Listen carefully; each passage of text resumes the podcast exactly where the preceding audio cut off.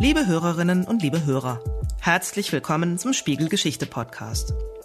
Mein Name ist Eva Maria Schnurr, ich arbeite im Team Geschichte beim Spiegel. Gerade haben wir ein Spiegel Geschichte Heft zum Thema Hexenverfolgung herausgebracht.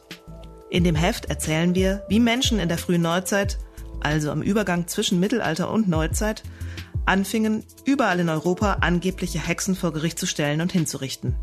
Wie es dazu kam, wer die Täter und Opfer waren und welche Funktion die Hexenjagd für die damaligen Gesellschaften hatte, darüber habe ich Ende Oktober in Hamburg mit der Historikerin Rita Voltmer gesprochen. Dieser Podcast entstand mit Unterstützung des Bucerius Kunstforums in Hamburg. Dafür bedanken wir uns ganz herzlich. Frau Voltmer, fünf Fragen zum Einstieg in unser heutiges Thema. Haben die Menschen der frühen Neuzeit wirklich an Hexen geglaubt? Mm, jein. War die Hexenverfolgung Ausdruck eines irrationalen Wahns? Klares Nein. Haben die Kirchen die Verfolgung vorangetrieben? Jein. Wurden vor allem Frauen verfolgt? Ja. Und verschwand der Hexenglauben mit der Aufklärung? Nein. Ausführliche Antworten gibt es natürlich später noch. Zunächst stelle ich meine Gesprächspartnerin aber noch mal vor. Rita Voltmer ist Historikerin und Privatdozentin an der Universität Trier. Sie ist eine der führenden Hexenforscherinnen in Deutschland und hat mehrere Grundlagenwerke geschrieben. Und vielleicht haben Sie es gleich zu Beginn schon gemerkt, das Gespräch mit ihr habe ich vor Live-Publikum geführt. Wundern Sie sich also nicht, wenn Sie aus dem Publikum ab und zu Huster oder Geräusche hören. Und jetzt zurück zum Gespräch. Lassen Sie uns mal anfangen, damit ähm, uns ein bisschen in die Zeit einzudenken, in der das ganze Thema spielt. Ähm, das Thema Hexenverfolgung ist ein Thema der frühen Neuzeit, also ganz grob die Zeit ähm, am Ausgang des Mittelalters zwischen 1400 und 1800 kann man es sehr grob eingrenzen. Wie kann man sich die Lebens- und Denkwelt der Menschen in dieser Zeit vorstellen? Unterschied die sich stark von der heutigen? Und welche Rolle spielte Magie in dieser Zeit? Die Vorstellungswelt der, der Menschen der frühen Neuzeit ist äh, mindestens genauso komplex gewesen wie unsere derzeitigen äh, äh, Milieus und Umwelten. Ähm, und insbesondere auch Ende des 15. Jahrhunderts ähm, gab es auch so eine starke Umbruchsstimmung oder auch, man kann auch sagen, so eine Angst vor einer gnaden Apokalypse. Man muss sich vorstellen, dass äh, im 15. Jahrhundert, wie die meisten von Ihnen ja sicher wissen werden, sozusagen ein neuer Kontinent. Man wusste noch nicht, dass es ein neuer Kontinent ist, aber immerhin, Amerika ist entdeckt worden. Es gibt neue sogenannte Ketzersekten, wie die in Böhmen, die Hussiten. Es gibt neue Seuchen, die auftreten. Der Vormarsch der äh, Osmanen, Konstantinopel fällt. Also es ist eine, eine Zeit des 15. Jahrhunderts, eine Zeit von großen, großen Umbrüchen. Und das Ganze setzt sich ja dann noch fort im 16. Jahrhundert mit äh, den zunehmenden Reformationen. Also die Einheit der katholischen Kirche zerbricht ähm, obwohl man natürlich auch schon die orthodoxe Kirche auch schon hat äh, im Osten. Aber das doch sind einschneidende Ereignisse, die sich durchs ganze 16. Jahrhundert ziehen und die begleitet sind von sehr vielen kriegerischen Auseinandersetzungen. Ähm, auch im Vorfeld noch des Dreißigjährigen Krieges, auch ähm, kleinere Konflikte, kriegerische Konflikte. Dazu kommen die Auswirkungen von dem, was wir heute als kleine Eiszeit bezeichnen, die ja auch schon Ende des 14. Jahrhunderts einsetzt und bis zum Mitte, Ende des 19. Jahrhunderts anhält. Und ähm, diese kleine Eiszeit führt also zu starken Klimaschwankungen, zu äh, Frosteinbrüchen. Kurz und gut, ähm, die Ernten werden schlechter und damit geht natürlich auch Teuerung einher viel mehr Krankheiten beim Mensch und Vieh. Also es gibt eine ganze Reihe von Dingen, die Verunsicherung erzeugen. Und Verunsicherung führt immer dazu, dass man nach Erklärungen sucht. Und ähm, wie man es heute ja auch in Umbruchszeiten versucht, äh, wenn man mit neuen Dingen konfrontiert wird, die man sich vielleicht noch nicht so recht erklären kann. Und okkulte Erklärungen und magische Erklärungen oder ich würde auch sagen magisch-religiöse Erklärungen, weil die Trennung zwischen Religion und Magie ist ja gar nicht so einfach. Ja, also rein wissenschaftlich gesehen würde man sagen, Religion bezieht sich aufs Diesseits und ein Priester verwaltet das Ganze. Ähm, aber wenn man so recht hinschaut, wie der einfache Mensch mit Religion umgegangen ist, Kerzen anzuzünden, Palmwedel, Weihrauch, also im katholischen Bereich, da steckt doch sehr viel magisches Denken, also die Beeinflussung der Gegenwart, damit ich gegenwärtigen Vorteil im Sinne von Sicherheit gewinne. Also Magie und Religio religiöses Verhalten vermischt sich und wird eigentlich fast überall im Kleinen wie im Großen angewandt. Mhm. Also wir haben zum einen sozusagen Magie auch, ja, wo das Stichwort Resilienz fiel, im Prinzip auch als eine Strategie, um klarzukommen mit diesen Umbrüchen, die geschehen. Aber von der Kirche, in Anführungszeichen, die Kirche gibt's in dem Sinne ja nicht, aber sagen wir mal von theologischen äh, äh, oder von Theologen generell, ist Magie prinzipiell verboten. Lassen Sie mich da nochmal einhaken. Haben Sie ein Beispiel dafür, wie Magie im Alltag praktiziert wurde? Also wenn jemand krank war, Medizin war ja damals durchaus verfügbar, aber für einfache Leute ja eben auch nicht unbedingt. Ja. Ähm, griff man dann zu magischen Praktiken? Hat man dann zum Beispiel versucht, irgendwie die Krankheit wegzuzaubern oder wie stellt man sich das vor?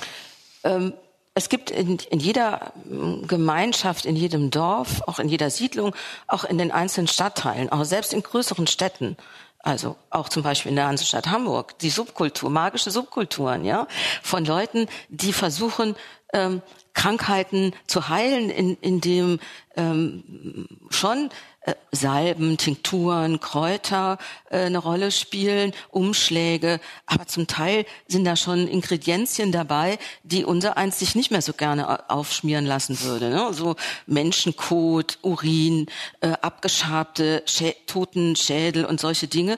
Und das Ganze wird dann unter Umständen noch vermischt mit äh, mit äh, Heiligenbildchen, solche Schluckbildchen. Das wird dann äh, äh, auch noch eingegeben. Und das Ganze dazu kommen dann Sprüche Sprüche und Segensprüche, die mit Gebeten vermischt sind, weshalb die meisten Heiler und Heilerinnen nie sagen würden, sie sind machen verbotene Magie, sondern es ist sozusagen so ein Mischsystem, äh, wo sich aus allem was genommen wird, was ähm, als hilfreich angesehen wird. Also ähm, wenn man so gerne davon spricht, die gute alte Zeit mit der naturverbundenen Medizin, wenn man sich, es gibt ja Brauchbücher, die überliefert sind, oder auch in manchen Prozessakten werden auch diese Rezepte überliefert. Ich kann Ihnen versichern, Sie hätten sich die niemals anwenden lassen. Also gute alte Zeit, äh, würde ich doch vorwarnen. Hm. Magie spielt offensichtlich im Alltag eine Rolle. Sie haben es gerade schon erklärt. Seit wann glaubten die Menschen dann an Hexen? Kann man das genau datieren?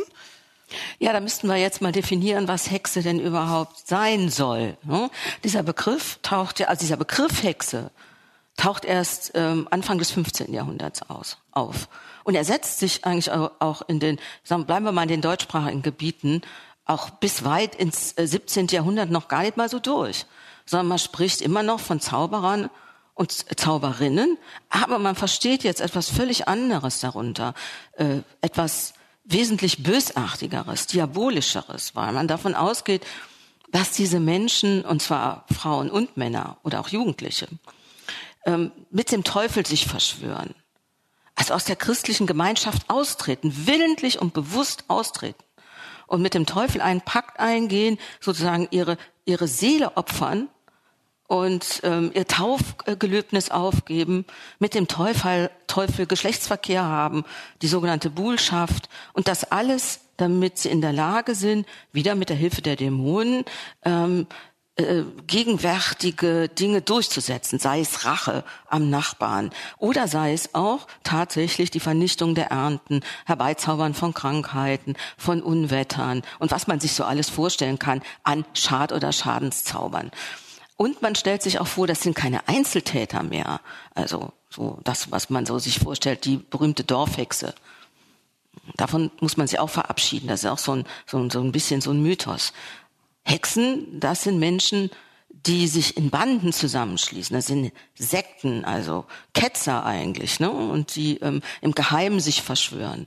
Ähm, man kann, äh, also der Vergleich wird oft gezogen. Ich finde den auch gar nicht so verkehrt. Das sind sozusagen die Terroristen der frühen Neuzeit. Und man kann die nicht erkennen. Es wäre ja schön. Da kommt ja auch so diese Vorstellung, die haben alle einen Buckel oder dicke Warzen auf der Nase oder rote Haare oder irgend so. so. Alles nicht wahr. Man kann Hexen am Äußeren nicht erkennen. Also auch die Hexenterroristen waren schon Schläfer sozusagen. Ja, die waren ja wirklich gut getarnt. Mhm. Und die konnten sich, die Vorstellung ist ja dermaßen auch, ähm, wie soll ich sagen, ein absolut geschlossenes, in sich rationales System. Ähm, Hexen gehen regelmäßig zur Kommunion, die gehen regelmäßig zur Messe. Im Gegenteil, die zeichnen sich vielleicht auch dadurch aus, dass sie besonders fromm sind. Das ist natürlich eine ähm, hochgefährliche soziale Zuschreibung, denn damit würde ja besondere Frömmigkeit bedeuten, Dahinter tarnt sich eine Hexe, die das nur tut, damit sie zum Beispiel an die geweihte Hostie kommt, die sie natürlich nicht verzehrt, sondern mitnimmt und dann in ihrem teuflischen Schmiertöpfchen zu einer gefährlichen, schädlichen Salbe verarbeitet. Sondern Hexen, und das macht dieses Konzept auch so, auch noch mal so sozial gefährlich, erkennt man an dem, was sie tun. Also nicht an dem, wie sie, wie sie aussehen. Das heißt, jeder, der in einer gewissen Weise als auffällig bewertet wird, der muss er oder sie muss sich auffällig verhalten. Aber die Nachbarschaft oder die Nachbarin oder der Mann oder die Kinder, die Schwiegermutter oder wer auch immer, äh, muss auf einmal denken, warum lungert die immer bei uns im Stall so rum? Und jedes Mal, wenn die da war, da ist uns ein Stück Vieh verendet. Da muss auch ein Zusammenhang bestehen. Oder aber, Warum besucht die immer die Nachbarinnen so häufig? Immer wenn die oder der da waren und haben, das war üblich, man macht einen Krankenbesuch und bringt dann natürlich auch ein Geschenk mit. Ein Stück Obst oder ein Ei. Und dann wird die Krankheit noch schlimmer. Hm. Verdächtig. Oder aber die Kranke gesundet plötzlich. Dann hat sozusagen in der Vorstellung die Hexe den Zauber wieder zurückgenommen. Sie sehen an den Beispielen, dass man eigentlich jedes Verhalten, wenn man es will, wenn die Umwelt es will, deuten kann als ein Indiz für Hexerei. Mhm. Die Beispiele, die Sie jetzt genannt haben, sind ja eher aus dem Volks Volksglauben, also einfache Leute, die eben sich Krankheiten nicht erklären können. Wie sind denn die Gelehrten damals mit diesem Thema umgegangen? Haben die auch an Hexen geglaubt?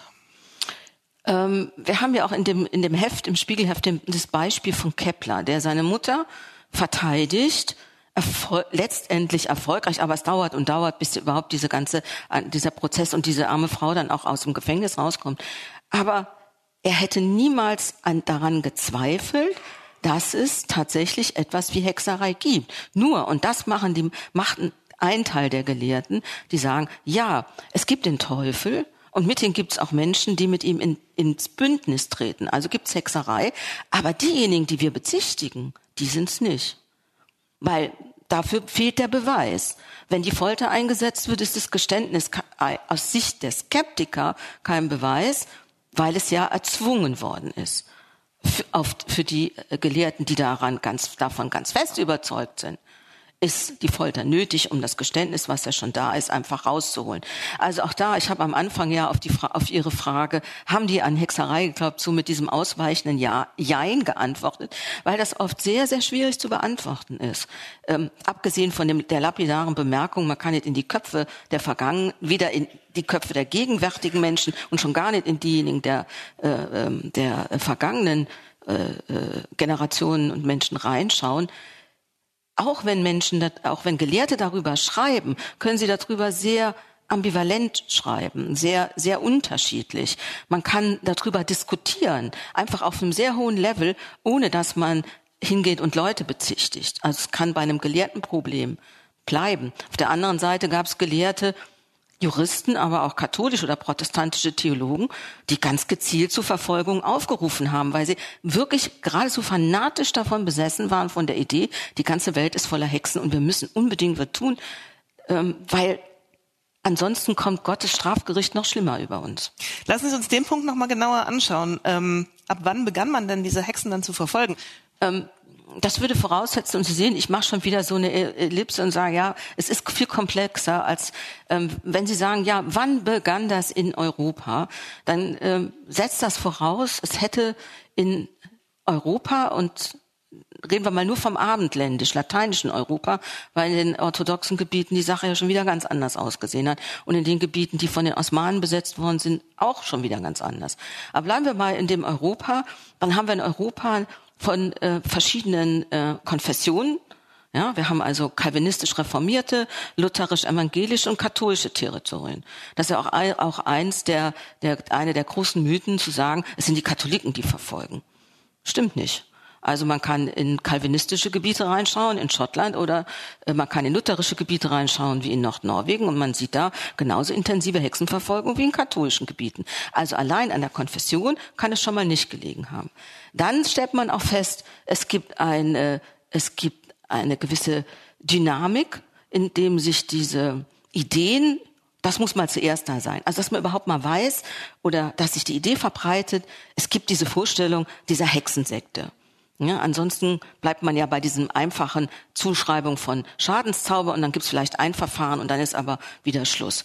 Das muss ich verbreiten und dafür brauche ich eine starke äh, äh Medienlandschaft. Ich brauche Verbreitungswege, ich brauche Lesefähigkeit, ich brauche Vertriebssysteme, die diese Flugblätter und Traktate in, äh, in Umlauf bringen. Also Sie haben mich am Anfang gefragt, so Vergleich äh, frühe Neuzeit, Gegenwart. Also Medienrevolution spielt eine ganz entscheidende Rolle. Ja, also ähm, die Verbreitung von Nachrichten und die Geschwindigkeit, mit der sich solche Ideen ähm, durchsetzen können. Das muss schon auch da sein. Also wir haben gesehen, Konfession ist nicht unbedingt die, äh, die Frage, aber die Verbreitung, Kommunikation ist wichtig, um diese Ideen zu verbreiten. Ähm, wir haben gesehen, äh, es gibt diese Verunsicherung und die schlechten Zeiten und so weiter. Und trotzdem haben wir nicht flächendeckend in ganz Europa zur selben Zeit äh, Hexenprozesse. Es mhm. gibt Gebiete, die nebeneinander liegen und da gibt's in dem einen Gebiet, zum Beispiel in der Kurpfalz, die sind kalvinistisch reformiert, die lassen, da lässt die Regierung, da lässt der Fürst nach der Mitte des 16. Jahrhunderts keine Hexenprozesse mehr zu. Die Bevölkerung möchte, also weil die Furcht davor da ist, es gibt Denunziationen, es gibt Bittschriften, auch die protestantischen Pfarrer sind daran beteiligt, an diesem Klima es weiter nach vorne zu treiben. Aber die Gerichte, die fürstlichen Gerichte lassen solche Verfahren nicht zu. Und nebendran wird äh, gebrannt im wahrsten Sinne des Wortes, weil die Obrigkeit und die Verfolgungswünsche von unten und die Experten, also Notare, Schreiber, Wirte, alle diese ganz vielen Berufsgruppen, die ja daran beteiligt sind, alle ein Ziel haben. Wir müssen, also das ist das vordere Ziel, ähm, Hexerei muss unbedingt bekämpft werden. Das macht es so schwierig, wenn man auf ganz Europa schaut und wenn man den orthodoxen Raum reinnimmt, noch mehr äh, sozusagen ein gesamtes Tableau zu entwerfen. Und mit monokausalen Erklärungen kommen wir da sowieso nicht weiter. Trotzdem gibt es ja einen Bruch zwischen eben dem äh, der Zeit, wo es keine Hexenverfolgung gab und auch wo es keine Prozesse gab, wo diese Menschen, selbst wenn man ihnen Hexerei nachgesagt hat, eben nicht vor Gericht gestellt wurden und dann den Anfang, ähm, als es dann eben diese Prozesse ja, gab. Ähm. Das haben wir ja schon festgemacht, ne? im 15. Jahrhundert, in dem diese Idee entsteht, in dem sozusagen ähm, ich habe das mal als Versuchslabor bezeichnet. Also man kann sehen, dass es so die Gegend ist um den Genfer See, wo wir zum ersten Mal ähm, in der Dauphiné in Savoyen ähm, dieses Zusammenspiel, also dieses, dieses Umkippen von der reinen Verfolgung von Ketzern, Waldensern, dass auch da diese, dieses neue Hexendelikt, und es ist ein es wird als neu, als modern verstanden, ähm, in größerem Stil verfolgt wird. Und es kommt immer da, und das kann man vielleicht als gemeinsame Struktur festhalten, ähm, zu exzessiven Verfolgungen, wo sozusagen die Obrigkeit, der Fürst, der Herrscher diese Verfolgung zulässt oder sogar möchte und will aus verschiedenen Gründen, die Bevölkerung auf jeden Fall auch davon überzeugt ist und sich auch aktiv an der Hexenjagd beteiligt und auch Juristen und Notare und Schreiber als Experten sozusagen, als Vermittler zwischen den Ebenen auch mitmachen. Also vor allen Dingen in kleinen Räumen, wo sich ein dichtes Verfolgungsmilieu herausbildet, wo für die Angeklagten, einmal Angeklagten, kaum eine Chance entsteht, aus diesem Verfahren rauszukommen. Und da muss man auch sagen, wo dieses Ausnahmeverfahren angewandt wird und die Hexerei als Ausnahmeverbrechen, als Crimen Exceptum verfolgt wird und die Folter auch exzessiv eingesetzt wird, da kann es zu solchen Prozessexplosionen kommen. Und die mhm. setzen eben erst im Laufe des 15. Jahrhunderts ein, brechen dann aber ab erstmal und es kommt dann nur mal wieder zu vereinzelten Verfahren. Das hat was damit zu tun mit der ganzen Umbruchssituation, äh, auch mit der Reformation und die ähm, man ist mit anderen Dingen beschäftigt. Und dann nach 1560 setzt dann äh, setzen dann wieder größere Verfolgungen ein, so dass man es gibt so Phaseneinteilungen, wo dann die erste größere Phase, der erste größere Verfolgungsschub bis Ende des 16. Jahrhunderts, äh, sagen wir mal, in Mittel- und Westeuropa festzustellen ist. Und dann kommt es zu Beginn des 17. Jahrhunderts nochmal zu großen Verfolgungsschüben in Franken. Und dann verebbt die Sache so langsam. Aber man kann auch sehen, in den Gebieten wie in Ungarn oder in Polen kommt die Sache erst später. Da sieht man die Rolle der Kommunikation. Ne? Die, also wann werden, werden bestimmte Ideen verbreitet. Ja. Ich würde gerne noch mal auf das Thema Kirche eingehen. Sie haben zu Anfang gesagt, ähm, die Kirche war nicht unbedingt ein Treiber. Nein, ähm, habe ich Genau, gesagt. nicht unbedingt ein Treiber der, der ähm, äh, Verfolgung. Und Sie haben schon gesagt, es war eben nicht auf keinen Fall nur eine Sache der katholischen Kirche, sondern es gab eben auch in den ähm, protestantischen ja. und kalvinistischen Gebieten Verfolgung. Ähm, es gab aber ja doch auch eine ganze Reihe Theologen, die sich als ähm, Dämonologen, wie das damals hieß, betätigte. Ganz bekannt ist ja der Heinrich Kramer, der Autor des Hexenhammers. Ja. Ähm, der ja selber vorher auch Inquisitor sogar war. Ähm, ist es nicht doch so, dass da irgendwie tatsächlich die, die Kirche und ähm, gerade in Form dieser gelehrten Theologen ähm, diese Ideen, wie Sie es gerade genannt haben, maßgeblich mit vorangetrieben hat? Ähm, als erstes würde ich mal davon absehen, ähm, diesen, ja, wie soll ich sagen, Kollektivtäter Kirche zu benennen. Also es sind ganz spezielle Personen und Akteure, die zu benennen sind. Und da muss man nicht von so einem gesichtslosen Apparat ausgehen. Institoris, ähm, Dominikanermönch, äh, war auf der einen Seite ein absoluter Marienverehrer. Und er hat heiligmäßige Frauen, denen hat er geradezu zu Füßen gelegen. Und auf der anderen Seite aber war er also vollkommen fanatisch gegen äh, Hexen und auch Heinrich Incitoris in seinem Malleus, der bringt auch diese Hexenhebammen ins Spiel die ja dann noch so lange, äh, äh, wie soll ich sagen, so ein langes äh, mythomanisches Leben in der, in der populären Kultur entfalten sollten. Kurz eine Erklärung zu Heinrich Kramer. Der war Dominikanermönch und Doktor der Theologie und trat auch unter seinem lateinischen Namen Institoris auf.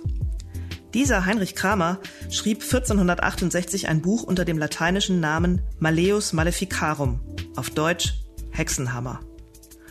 Kramer sammelte darin verbreitete Ansichten über angebliche Hexen und arbeitete diese gelehrt aus, so wie es in der damals neu entstehenden Wissenschaft der Dämonologie üblich war.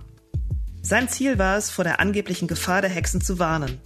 Dabei verbreitete er vor allem frauenfeindliche Vorurteile wie die, Frauen seien Feinde der Freundschaft, sexuell unersättlich oder ein Übel der Natur. Das Buch wurde gedruckt verbreitet, weil es aber auf Latein geschrieben war, erreichte es anfangs nur eine vergleichsweise kleine, gebildete Öffentlichkeit. Trotzdem ist es das bis heute vielleicht berühmteste Dokument aus der Zeit der Hexenverfolgung sind wir wieder bei den Akteuren. Ne? Mhm. Da müsste man nämlich mal genau hinschauen und muss sagen, ja, natürlich, es gab eine ganze Reihe von geistigen, geistlichen Brandstiftern, äh, und ich darf es vielleicht dir auch so sagen, übelster Sorte, einfach mal so ganz trivial. Ähm, ob das jetzt der Weihbischof äh, Petrus Winsfeld in Trier war, ob es der Jesuit Martin del Rio war, ähm, ob es andere äh, katholische Schriftsteller waren. Aber ob es auch Juristen waren wie Jean Baudin, den wir ja sozusagen äh, als Staatstheoretiker, Staatstheoretiker kennen. Und das ist nicht irgendwas, was ihm so zufällig unterlaufen ist, sein, seine Dämonomanie, sein, seine äh, wirklich gehässige Schrift, ne, die er auch gegen den Skeptiker Johannes Weyer richtet, äh, sondern passt mit seiner, mit seiner Staatslehre absolut zusammen, weil er sagt, der Staat, die Monarchie muss stark sein und sie muss alle Gegner bekämpfen. Und die Hexen sind ja Leugner jeder Obrigkeit. Obrigkeit. Die leugnen Gottes Obrigkeit und damit auch jede hausväterliche und prinzliche und fürstliche Ordnung. Und deshalb muss der Staat, er meint natürlich das Königreich Frankreich und den französischen König, muss die Hexen verfolgen, weil die eine zerstörerische und zersetzende äh, Kraft entfalten können. Also Baudin ist ein schönes Beispiel dafür, dass man nicht nur nach Kirchenmännern sucht. Und dann gibt's ja auch ganz viele äh, ähm, Geistliche, die andere Rollen spielen. Protestanten haben im Übrigen auch verfolgungsfördernde und legitimierende äh, äh, ähm, Traktate geschrieben und in Predigten dazu aufgerufen, wie auch katholische Prediger.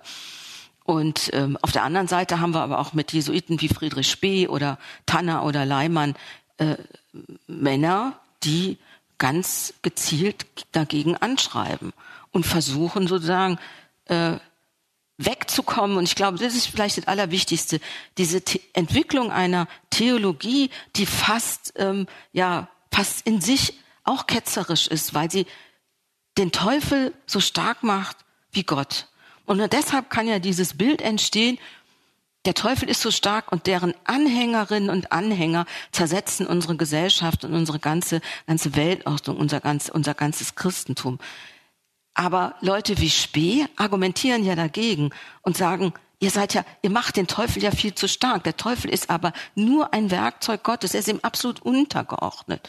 Und außerdem steht es uns überhaupt nicht zu, den Menschen darüber zu urteilen. Dieses Bibelzitat, äh, den äh, Weizen, das Unkraut nicht mit dem Weizen ausrotten. Es steht allein Gott zu, dieses Gericht zu halten.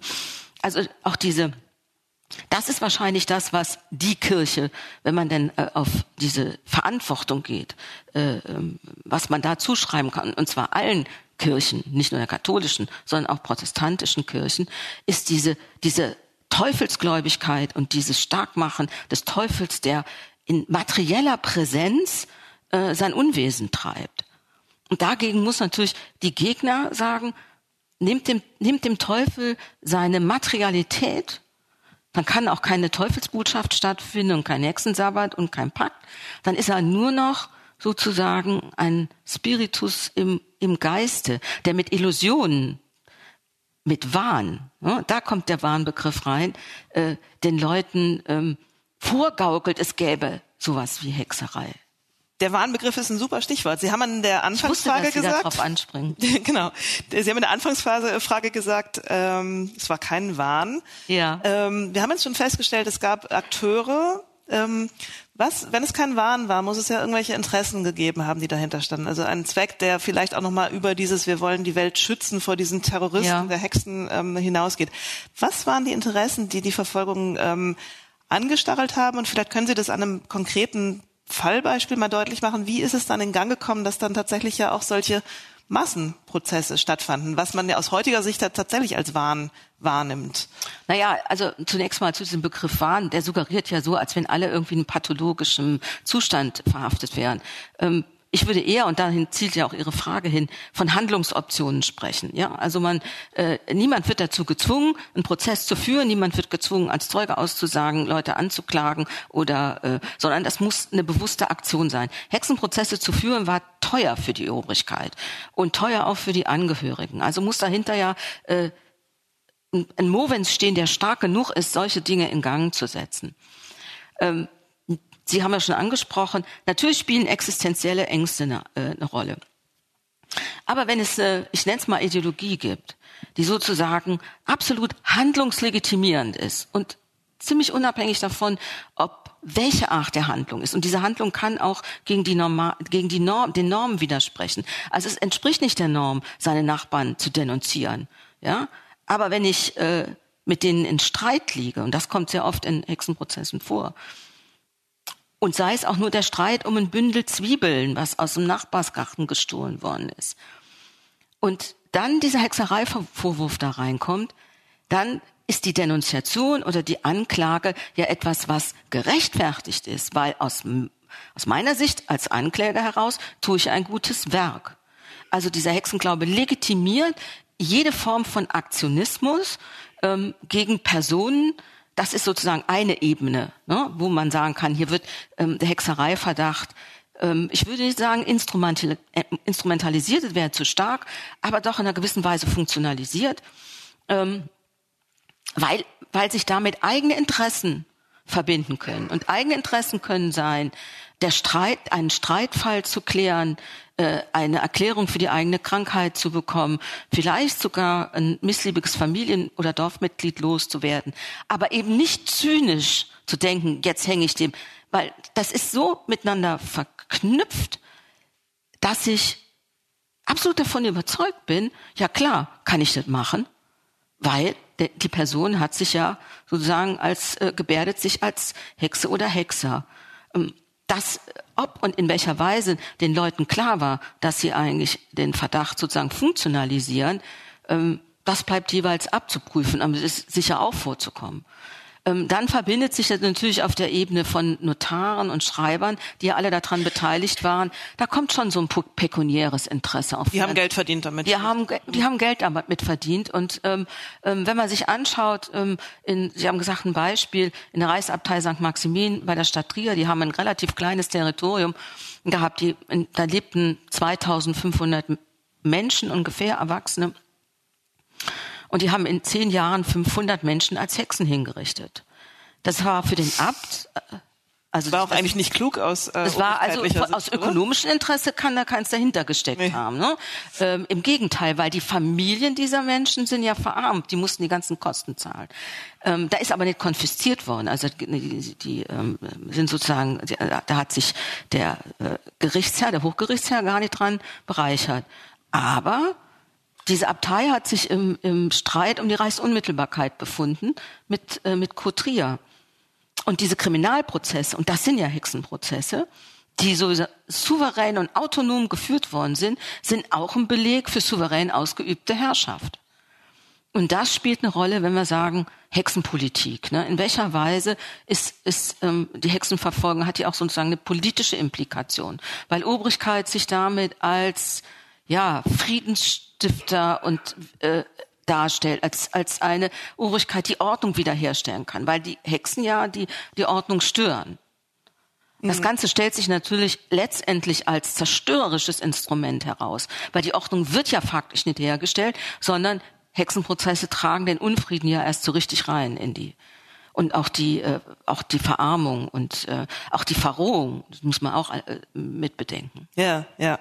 Ähm. Also die, wenn Sie danach fragen, welche Interessen sich damit verbinden, dann verbinden sich un unglaublich viele Interessen ähm, auf ganz vielen Ebenen, von der von der ersten Denunziation bis zum äh, bis zur äh, bis zum äh, bis zur letztendlich Prozessführung und bis zur Hinrichtung, aber dann jeweils ähm, auf der La Grundlage und das müssen Historiker und Historikerinnen ja machen. Wir müssen mit den Quellen arbeiten. Und da immer diese Motivlagen raus zu operieren, ist außerordentlich außerordentlich schwierig, weil Hexenprozessakten sind immer funktionsgeleitet geschrieben. Da steht, das sind keine, sind keine ethnografischen Berichte, ne, sondern äh, da, da kommen äh, die, die Motive der einzelnen Akteuren nur verdeckt und man muss mal andere Quellen hinzuziehen, um überhaupt zu gucken, was war die Konfliktlage, was war die soziale, rechtliche und auch wirtschaftliche, politische Konfliktlage, die dahinter steht. Aber wie vermeidet man dann, wenn man das erforscht, dass man nicht doch ähm, was reindeutet, was gar nicht da war und dass es vielleicht dann doch irgendwie so ein Naja, Historiker und Historiker haben die Möglichkeit, Thesen aufzustellen. Also wir dürfen spekulieren und wir dürfen ähm, und wir sollen auch Argumente finden und pro und contra argumentieren. Und ähm, diese Lesart vorschlagen und auch eine andere gelten lassen und dann sozusagen versuchen gegeneinander abzuwägen und wenn es geht ähm, andere äh, Quellensorten dazu nehmen. Also wenn ich nur Hexenprozessakten habe, die ja immer aus der Sicht ähm, Carlo Ginzburg hat mal gesagt, das ist sozusagen die Stimme der Verfolger. Es ist immer nur die Verfolgerseite, die man damit äh, ähm, zu lesen bekommt und deren Legitimation. Hm, dann äh, sollte man wirklich vorsichtig sein, weil man nämlich sonst immer nur diese Siegerperspektive äh, im, im Auge bekommt. Aber in einigen und auch in an bestimmten Gegenden, je nach, nach Gerichtssystem, sind ja auch Angeklagte aus Verfahren rausgekommen, sind dann selber mit Supplikationen an den Herrscher oder den, den Oberhof oder eine übergeordnete Gerichtsinstanz getreten und haben sozusagen aus ihrer Sicht die Dinge geschildert. Oder es gibt die ähm, die Briefe, die angeklagte Person aus den ähm, Katharina äh, Henot, äh, der Junius aus Bamberg. Es gibt ganz viele Kassiber eigentlich. Manche finden sich auch noch in den Akten, bei manche stolpert man so neben, wenn man das Material bearbeitet, wo die angeklagten Personen selbst schreiben und die Briefe werden abgefangen und bleiben dann bei den Akten liegen. Und da sprechen ganz andere Stimmen heraus. Und da kann man wirklich sozusagen hinter die Szene des Prozesses schauen.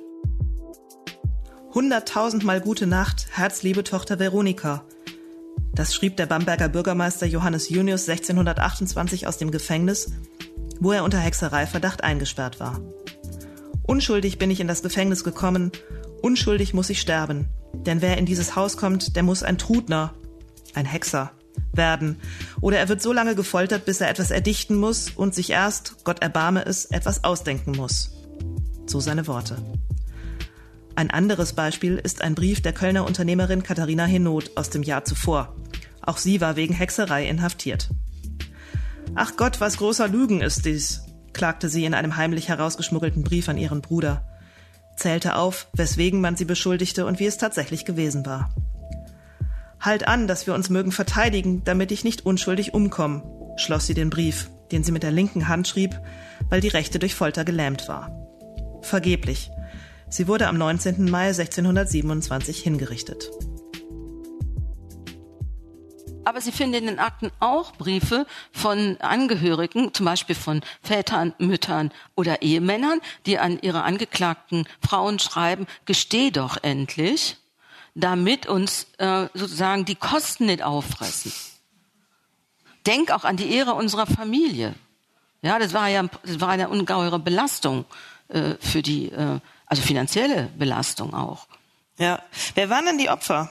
Ähm, Sie haben vorhin schon gesagt, es waren überwiegend Frauen, aber es waren ja nicht nur Frauen. Sie haben den Bürgermeister, ähm, der da in Bamberg, äh, Yunus, ja. irgendwie inhaftiert war. Ähm, also es traf auch Männer.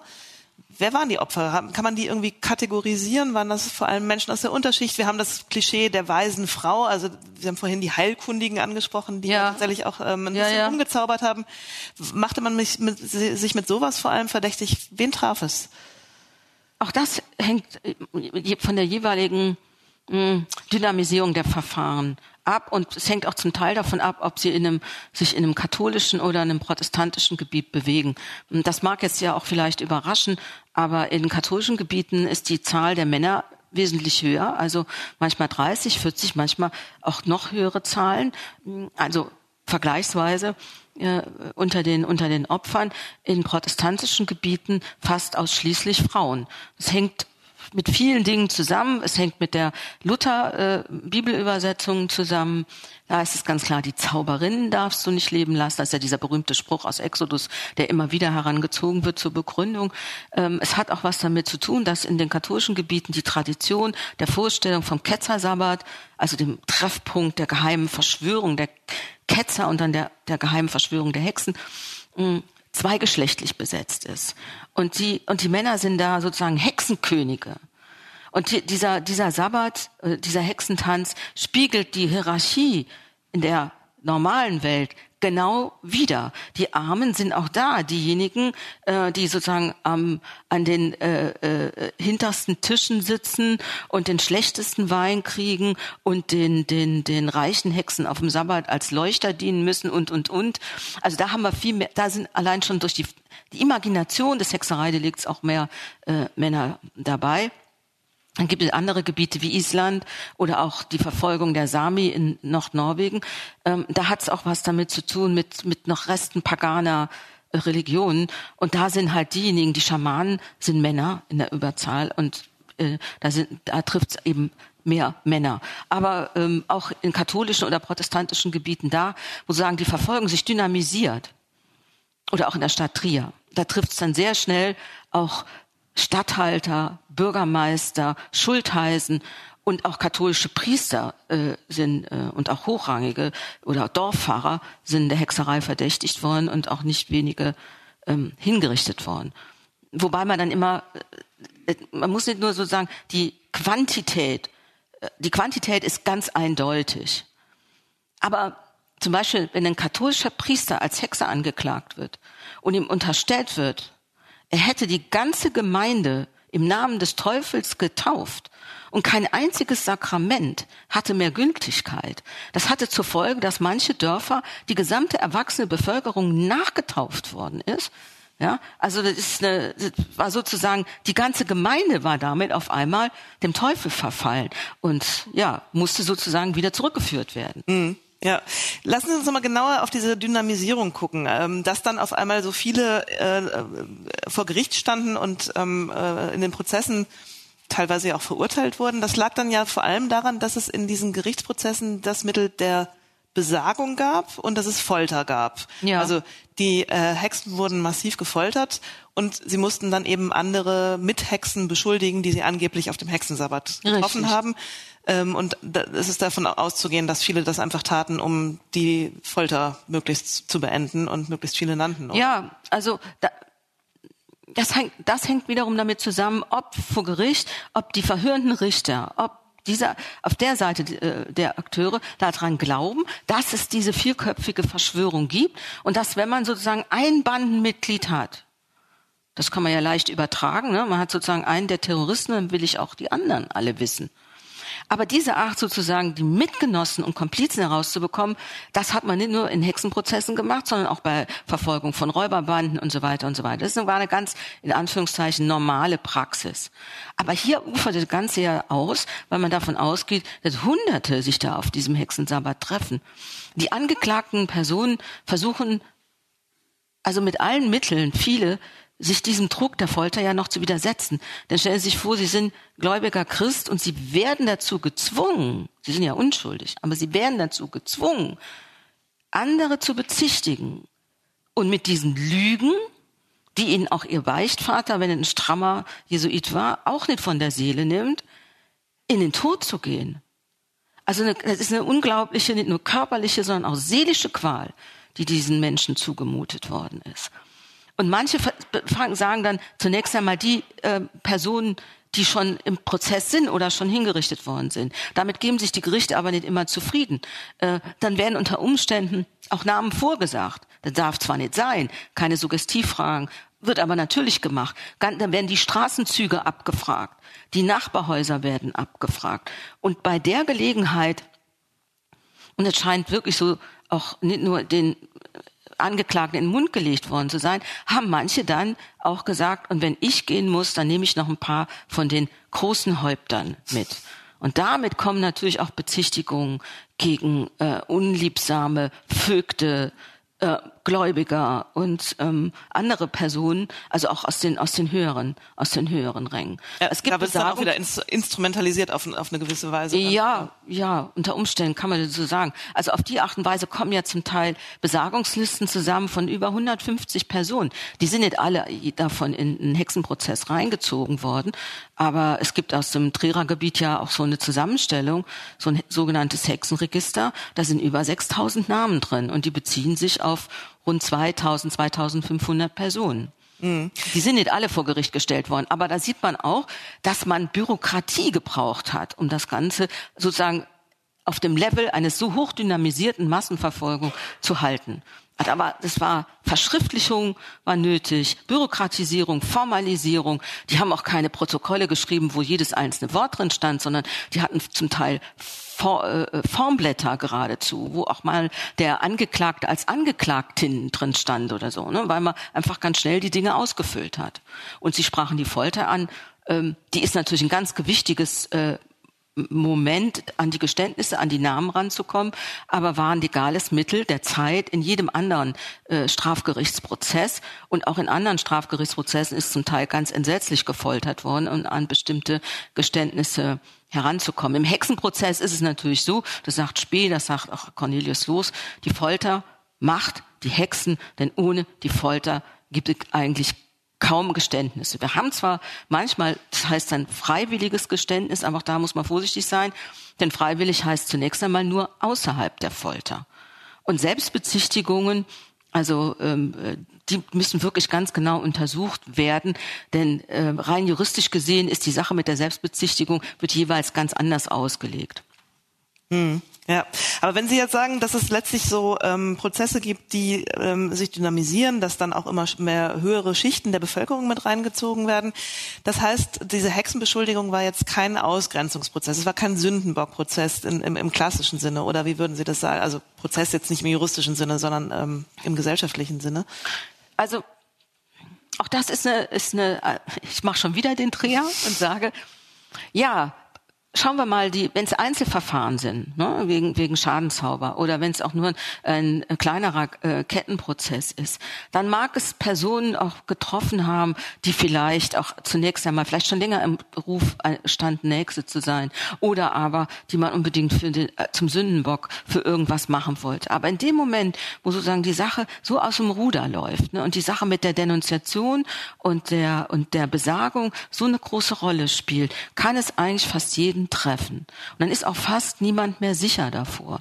Und die Situation in den Gemeinden, wenn man so nach Bamberg reinschaut, ne, oder aber auch in manche Dörfer der Eifel, die sind, ähm, äh, da sind Dörfer mit 50 Häusern Und da ist fast, da ist kaum eine Familie, die nicht in irgendeiner Weise davon, damit, davon äh, betroffen war. Wenn von 50 Haushalten innerhalb von zwei Jahren 40 Erwachsene hingerichtet werden, dann kann man sich vorstellen, was das bedeutet.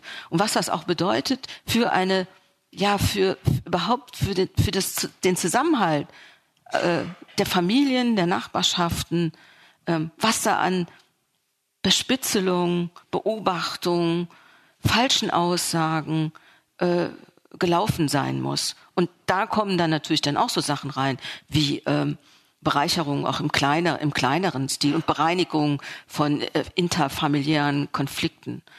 Ähm, und das, was ja eigentlich der Hexenprozess ursprünglich sollte, damit haben wir ja so ein bisschen angefangen, dass man sagte, man, man, man kämpft gegen diese Hexen, die ja die ganze Ordnung zerstören, stellt sich ja sehr sehr, sehr schnell als genau das raus, was es ja nicht sein soll. Denn mit dem Hexenprozess und diesen massenhaften Verfolgung werden die Gemeinden ja zerstört, werden die Menschen ja seelisch und, und körperlich äh, höchst, aufs Höchste angegriffen. Und die Gemeinschaften zerbrechen ja fast daran. Man muss sich ja vorstellen, dass äh, in den Gebieten, wo das eine oder andere Dörfer fast ausgerottet sind und der Rest der, der Kinder und Angehörigen verarmt sind und wegziehen müssen, äh, was bleibt dann von Gemeinschaft. Was macht man dann? Das ist noch überhaupt nicht aufgearbeitet worden. Ich glaube, es gibt auch kaum Quellen dazu, die uns sagen können, was passiert eigentlich. In Lemgo ähm, wo auch eine, eine Stadt lutherisch, die ähm, ganz starke Verfolgung hatte, hat man dann zum bestimmten Zeitpunkt, man hat auch da die Bezichtigung gesammelt in dem sogenannten schwarzen Buch. Und das hat man dann irgendwann öffentlich verbrannt. Weil man einen Schlussstrich ziehen wollte. Und hat gesagt, jetzt ist Schluss. Und dann hat auch niemand mehr darüber gesprochen. Bis dann irgendwann später die sogenannte Hexenfolklore auch unter den Nationalsozialisten das Ganze dann wieder hervorgeholt hat. Aber erstmal hat man versucht, ähm, und ich glaube, das kennen wir ja auch als aus der näheren und weiteren Vergangenheit, man schweigt einfach mal darüber. Man kehrt es unter den Teppich und man spricht nicht. Hm? So. Hm. Ja. Warum wurde das Narrativ so mächtig, es habe weise Frauen getroffen bei der, bei der Hexenfolgung? Das ist ja was ja. Sie wissen, dass man darüber jetzt noch mal eine extra Sitzung machen könnte. Ähm, ja, ja aber, aber ich will es mal ganz, ich will es mal genau. ganz, ganz, ich will es mal ganz, ganz knapp sagen.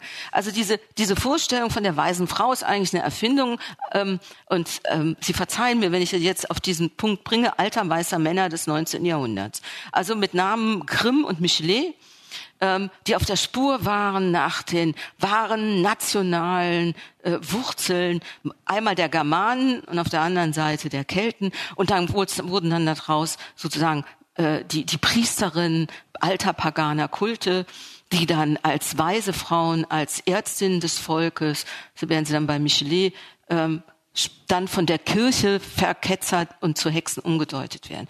Und dieses Narrativ wandert dann und dann auch versetzt mit dem Matriarchatsdiskurs, wandert dann sehr schnell und wird überraschenderweise äh, gerade Ende des 19. Jahrhunderts von amerikanischen Feministinnen Jocelyn Gage aufgegriffen, die also vehemente antiklerikale Traktate schreiben. Mm, und die nehmen dann auch diese Zahl, da waren, waren wir ja auch ausgegangen, diese neun Millionen Zahl, die schon im 18. Jahrhundert aus einer abenteuerlichen Hochrechnung eines Stadtsyndikus aus Quedlinburg, man soll es nicht glauben, da kommt die her und die, das alles wird sozusagen miteinander vermischt schon Ende des 19. Jahrhunderts. Und dann haben wir auf einmal die Zahl von neun Millionen und äh, Gage spricht, glaube ich, noch sogar schon von 14 Millionen und spricht auch schon, sie ist die erste, die von dem sogenannten Holocaust der Frauen spricht. Hm? Und ähm, das Ganze wird dann in den, der völkisch-feministischen Szene in den Nationalsozialismus aufgegriffen und auch in diesem Hexensonderauftrag, den Heinrich Himmler ins Leben gerufen hat. Da sind es natürlich die Rassenmütter, ne, also die, die germanischen Priesterinnen, die von der jüdisch-christlichen Kirche zu Hexen erklärt und vernichtet werden. Äh, auch da wird, äh, kommt dann, taucht dann wieder diese, dieser Mythos der weisen Frau auf. Und dann, als man äh, so in den 50er Jahren war dieses Narrativ so ein bisschen verschwunden, aber mit den, mit den feministischen Bewegungen taucht dann natürlich die Hexe auf, ganz klar, als positiv besetzte Symbolfigur. Ähm, ich glaube, es liegt auf der Hand, warum man das gemacht hat, weil man gesagt hat, das ist sozusagen die, die ermordeten, unsere ermordeten Vorfahrinnen und, und Mütter. Und äh, wir erheben uns auch gegen Patriarchat, gegen Abtreibungsverbot, gegen diese ganzen Unterdrückungsmethoden, was alles so aus den 50er und 60er Jahren so äh, äh, abzuschaffen war. Ähm, und da spielte die Hexenfigur eine unglaubliche wichtige Rolle. Und da kamen die weisen Frauen dann auch wieder rein, weil man auf einmal sagte, die Frauen müssen ihre eigene Medizin betreiben und und und. Also es ist eine ganz das, da ist jetzt aber auch ein eine, kleines, eine kleines wilde Mischung, eine wilde ja. Mischung aus Feminismus, völkischem, ähm, auch nationalsozialistischem Gedankengut. Also ja, aber das, das war den, war aber den, den, den Feministinnen äh, der ersten Stunde gar nicht klar. klar. Okay. Das war denen einfach, das wusste man einfach gar nicht zu diesem hm. Zeitpunkt. Ja, hm. ja. Also da muss man sie wirklich im Schutz nehmen. Also die sind haben äh, aus aus äh, aus Überzeugung solche Ideen da übernommen. Ja, ja. Immer wieder heißt es, Sie haben Zahlen haben Sie ja gerade schon angesprochen, Millionen Frauen vor allem seien ermordet worden und ähm, dieser Holocaust der Frauen ist ja auch ein gängiger Begriff. Alice Schwarzer hat ihn 1988, glaube ich, noch auf dem Vortrag benutzt. Ja, obwohl Alice Schwarzer ganz streng auch gegen diese, also ganz scharf auch vorgegangen ist gegen diese, diesen spirituellen Feminismus, der sich also auch auf diese weise Frauen-Narrativ bezogen hat und sozusagen sagte, äh, die Weiblichkeit besteht, also die, die wahre Weiblichkeit besteht darin, dass sie sich von der Politik äh, weg äh, nur noch in ihren, ich sage es jetzt mal ganz überspitzt, in ihren Kräutergarten zurückzieht. Ne? Und Alice, Alice Schwarz hat gesagt, nee, also Frauen, die dürfen wir auf gar keinen Fall machen. Ja? Wie viele Frauen war, oder wie viele Opfer, nicht nur Frauen, sondern Frauen, Männer, Kinder, wie wir gelernt haben, wie viel waren es denn nun? Kann man das festmachen? Ja, ähm, es gibt seriöse Hochrechnungen und es gibt diese Übertreibung. Sagen Sie mal die seriösen? Ja. Wir reden jetzt mal von den seriösen Hochrechnungen, die so in der akademischen Erforschung des Phänomens äh, ähm, mittlerweile ermittelt worden sind. Und dann äh, spricht man von 50 bis 60.000 in Europa. In Hinrichtung. Europa. Okay. Hinrichtung. Mhm. Nun zählt, nun müsste man die Opferzahlen natürlich wesentlich weiter nach oben korrigieren, ähm, wenn man alle die mit reinnimmt, ähm, die äh, ähm, sich selbst äh, äh, getötet haben aus Verzweiflung, die äh, schwere Gebrechen davongetragen haben durch die Folter, die vertrieben worden sind, die im Kerker geschmachtet haben und, und, und. Ähm, und dann, äh, wenn man dann auch noch da, die mit hinten einzieht, die sozusagen indirekt dadurch betroffen waren, dann wird die Zahl natürlich viel größer.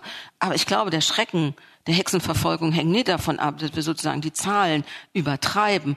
Ähm, auch 50 bis 60.000 sind immer noch die, die zweitgrößte Ziffer an von Menschen an Menschen verübten Grausamkeiten. Ja, ja. Die letzte meiner Einstiegsfragen war, ob die Hexenverfolgung mit der Aufklärung endete. Ähm, wenn man sich die Zahlen anguckt, die letzte Hexe, die in Europa hingerichtet wurde, war Anna Göldi 1782, also eigentlich als die Aufklärung auch schon mindestens im vollen Gange war, wurde sie im Kanton Glarus in der Schweiz mhm. hingerichtet. Das kann man aber auch schon fast eher als gezieltes Mordkomplott lesen, denn als so einen klassischen Hexenprozess, was da passierte.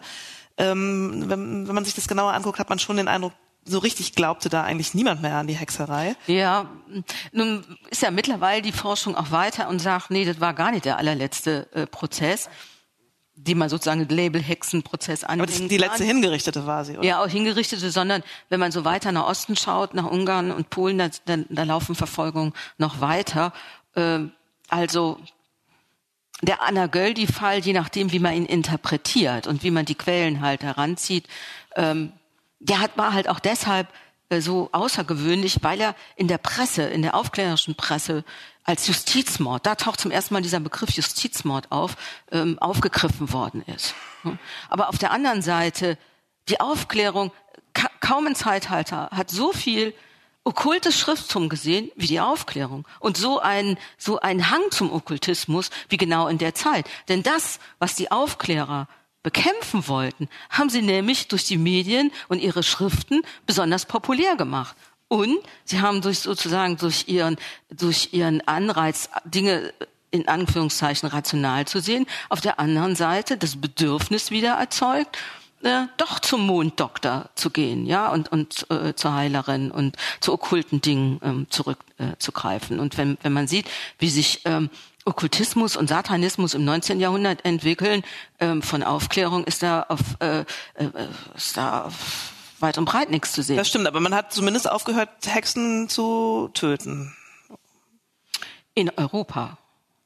in Europa, aber wie kam und auch nicht und auch nicht unbedingt. Also äh, ja in Europa. Äh, das hat aber äh, es hat was mit Aufklärung zu tun im Hinblick auf eine ähm, reformierte Strafgerichtsbarkeit, äh, im Hinblick darauf, dass Folter abgeschafft worden ist, ganz wichtig.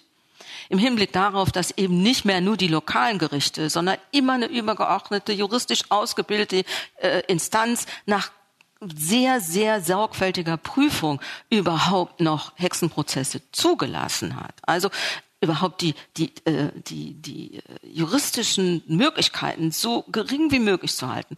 Und dann könnte man auch sagen, dass vielleicht eine bessere medizinische Versorgung, eine bessere Armenfürsorge dafür dazu beigetragen hat, dass man nicht mehr Hexerei glauben, an Hexerei glauben musste, sondern wieder, was zu allen Zeiten im Übrigen immer äh, auch dabei gedacht worden ist, es hat natürliche Ursachen. Und es ist nicht Zauberei im Spiel, sondern der vernachlässigt eben sein Vieh im Stall. Daran krepierte und nicht, weil die Nachbarin zufällig mal vorbeigegangen ist. Hm, ja, es ist gerade ein neues Buch erschienen, auf Deutsch jedenfalls, und zwar von Monica Black, einer amerikanischen Historikerin, ja. die über ähm, Wunderglauben in der Nachkriegszeit geschrieben hat und darin auch über Hexenprozesse nach 1945 in Deutschland. Hexenprozesse nach 1945? Doch, die gab es wirklich, an einigen Orten in Deutschland, vor allem im Norden. Im März 1954 berichtete zum Beispiel die Volkszeitung Kiel über den Prozess gegen einen Hexenbanner aus Sarzbüttel. Das ist ein Ort rund 100 Kilometer nordwestlich von Hamburg. Der Tischler Waldemar Eberling konnte, so behauptete er, Menschen durch Besprechen und mit Zauberformeln und Gesten heilen. Und er konnte Hexen und schwarze Magie erkennen. Eine von ihm bezichtigte Hexe zeigte ihn wegen Verleumdung an. Schließlich stand er auch wegen Betrug und Verstoß gegen das Heilpraktikergesetz vor Gericht. Sein Prozess war in den Jahren nach dem Krieg nicht der einzige, in dem es um Hexerei ging. Zwischen 1947 und 1956 gab es mindestens 77 Verfahren dieser Art in Deutschland. Die sind ja gedreht, ne? Da werden ja nicht die angeklagt, die man sozusagen als für Hexen hält, sondern es geraten die vor Gericht, die sozusagen als Hexenbanner gelten oder als diejenigen, die Hexerei identifizieren können. Und das ist äh, auch nicht erst nur in der Nachkriegszeit und ähm, sondern ähm, ich weiß nicht, ob der Begriff äh, der Johannes Kruse. Johannes Kruse hat schon äh, sehr viele dieser Dinge gesammelt. Er hat das ist ein Lehrer aus Schleswig-Holstein. Genau, ne? genau, genau. Ähm, die Hexen sind unter uns. Buch ist dann 1951 nochmal publiziert worden. Alles, was er gesammelt hat, dazu ist hier im Hamburger Völkerkundemuseum gesammelt worden und hat ist 1979 in einer der allerersten Hexenausstellungen auch präsentiert worden.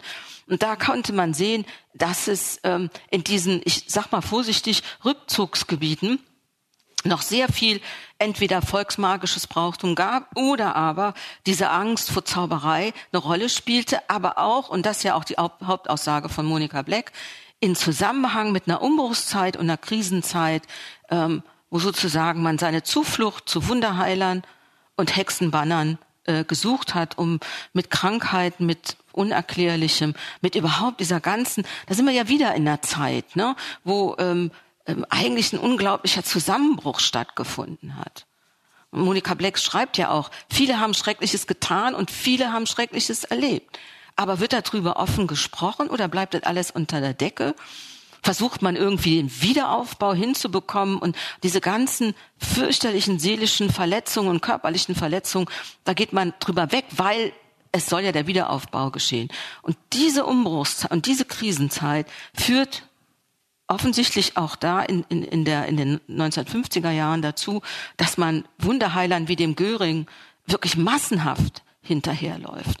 Aber gleichzeitig auch Predigten äh, äh, von Jesuitenpredigern, äh, äh, die ziehen unglaubliche Massen an. Mhm. Ja, also es sind absolute Volksbewegung, mit dem man ja vorher gar nicht mehr gerechnet hätte. Ja, ich habe für das Heft ein Interview mit Monika Black geführt. Ja. Sie sagt, ähm, es greife ihrer Ansicht nach zu kurz, das Ganze als irrational zu bezeichnen. Also sozusagen, man, das wäre die erste Deutung Umbruchzeiten, man flüchtet sich ins Irrationale, um sozusagen ähm, in irgendeiner Form damit umzugehen, sondern sie sagt, es hat eine gewisse Rationalität, damit umzugehen. Also wenn man jetzt von der Nachkriegszeit ausgeht, wo ja irgendwie auch tatsächlich viel unklar war, wer hat sozusagen, wer, wer war Nazi, wer war nicht Nazi, ähm, wo die Zuordnung schwierig war, wo man nicht wusste, wer hat irgendwen verraten, möglicherweise mal, also wo einfach ein Klima der Unsicherheit unter in mhm. Nachbarschaften, in Orten auch herrschte. Da sagt sie, es ist durchaus rational zu glauben, dass jemand einem was Böses will.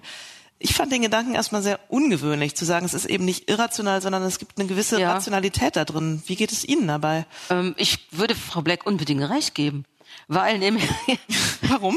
ja, weil auch in diesem, ähm, wenn wir auch über die, die, die Sache mit der Magie und, und der Hexen, dem Hexenglauben sprechen, in der frühen Neuzeit oder ob, mit dem mittelalterlichen Jahrhunderten oder im 19. Jahrhundert, dann ähm, würde ich unglaublich, würde ich sehr davor warnen, so zu tun und, und so, so diese, diese pseudo aufgeklärte Haltung einzunehmen und zu sagen, ja, die sind ja, also wie können die nur daran glauben, dieses ganze Irrationale, sondern diese Glaubenssysteme sind in sich geschlossene, rationale Systeme. Und deshalb sind die ja auch so gut zu benutzen und man kann sich ihrer auch oder man hat einen leichten Zugang dazu.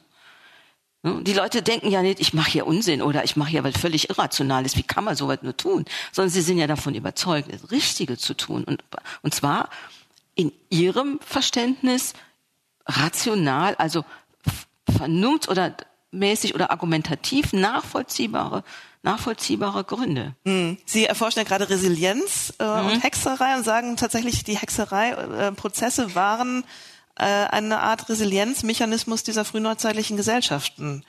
Ja, denken Sie mal auch, Sie haben mich nach Dämonologie gefragt. Hm?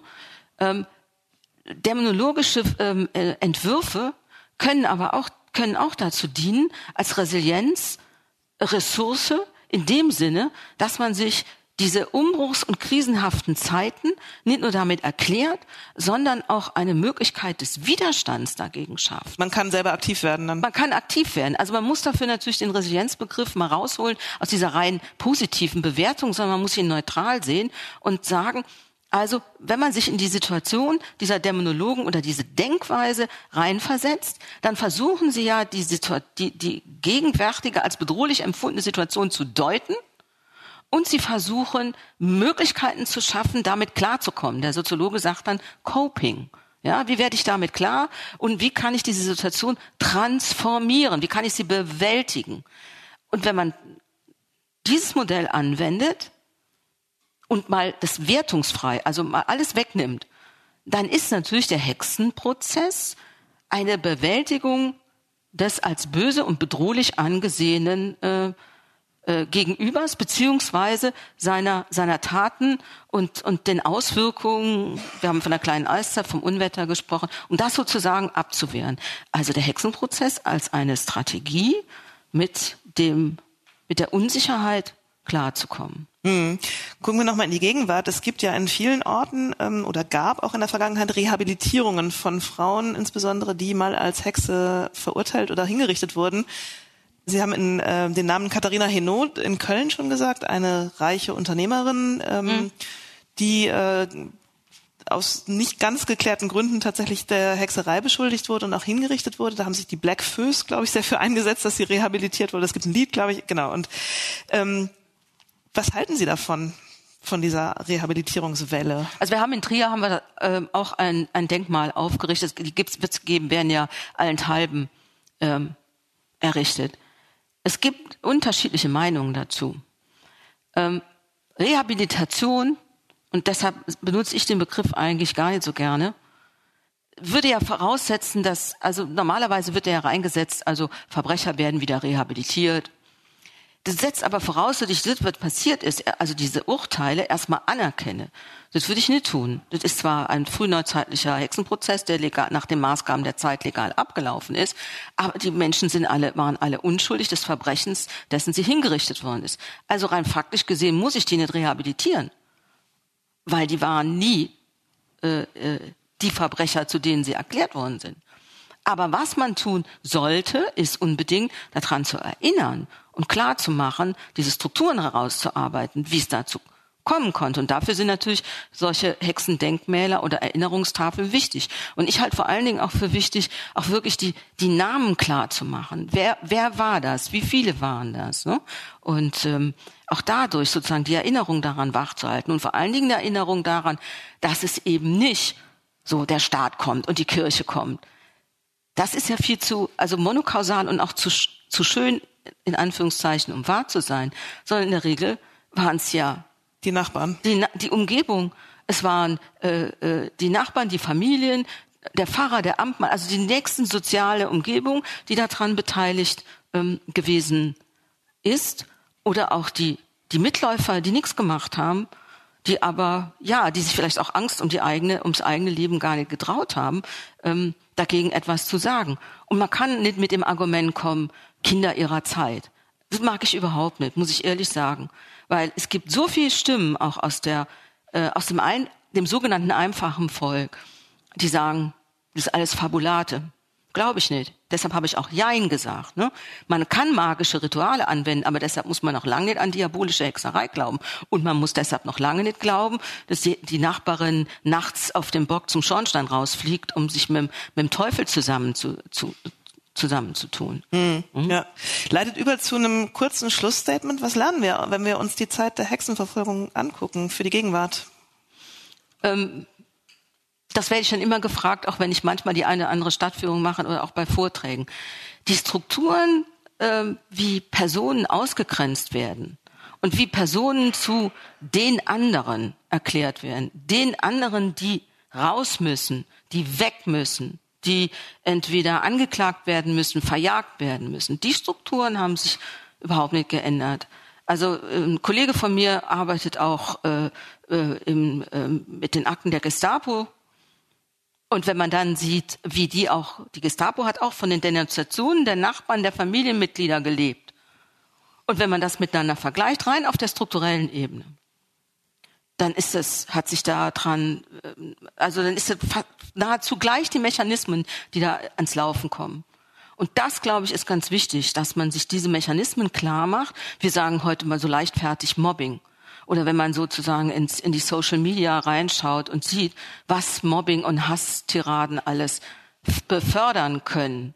Äh, und Hexenprozess, ich meine, der Begriff Hexenjagd ist ja nicht umsonst ein Begriff, der auch auf andere Formen der, der, der Hetze, der Ausgrenzung äh, belegt werden. Also von der Warte aus gesehen ist die Beschäftigung mit Hexenverfolgung immer noch gesellschaftlich von höchster Relevanz. Frau Voltmar, vielen, vielen Dank für das Gerne. spannende Gespräch. Ähm, vielen Dank Ihnen fürs Zuhören. Wer noch nicht genug hat von den Hexen, das Heft ähm, bietet das ganze Thema nochmal sehr viel ausführlicher und in vielen auch spannenden Einzelfällen. Ähm, Frau Voltmar ist auch nochmal im Interview drin. Sie können das also nochmal nachlesen. In unserem nächsten Gespräch mit Spiegelgeschichte und Bucerius Forum wird es um Troja gehen. Also wer Lust hat, da zu kommen. Ähm, wir sind hoffentlich wieder hier.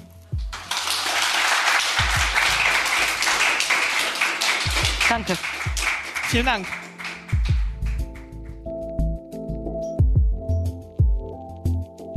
Die Gesprächspartnerin in diesem Spiegelgeschichte-Podcast war die Historikerin Rita Voltmer von der Universität Trier. Wir bedanken uns beim Bucerius Kunstforum in Hamburg für die Unterstützung.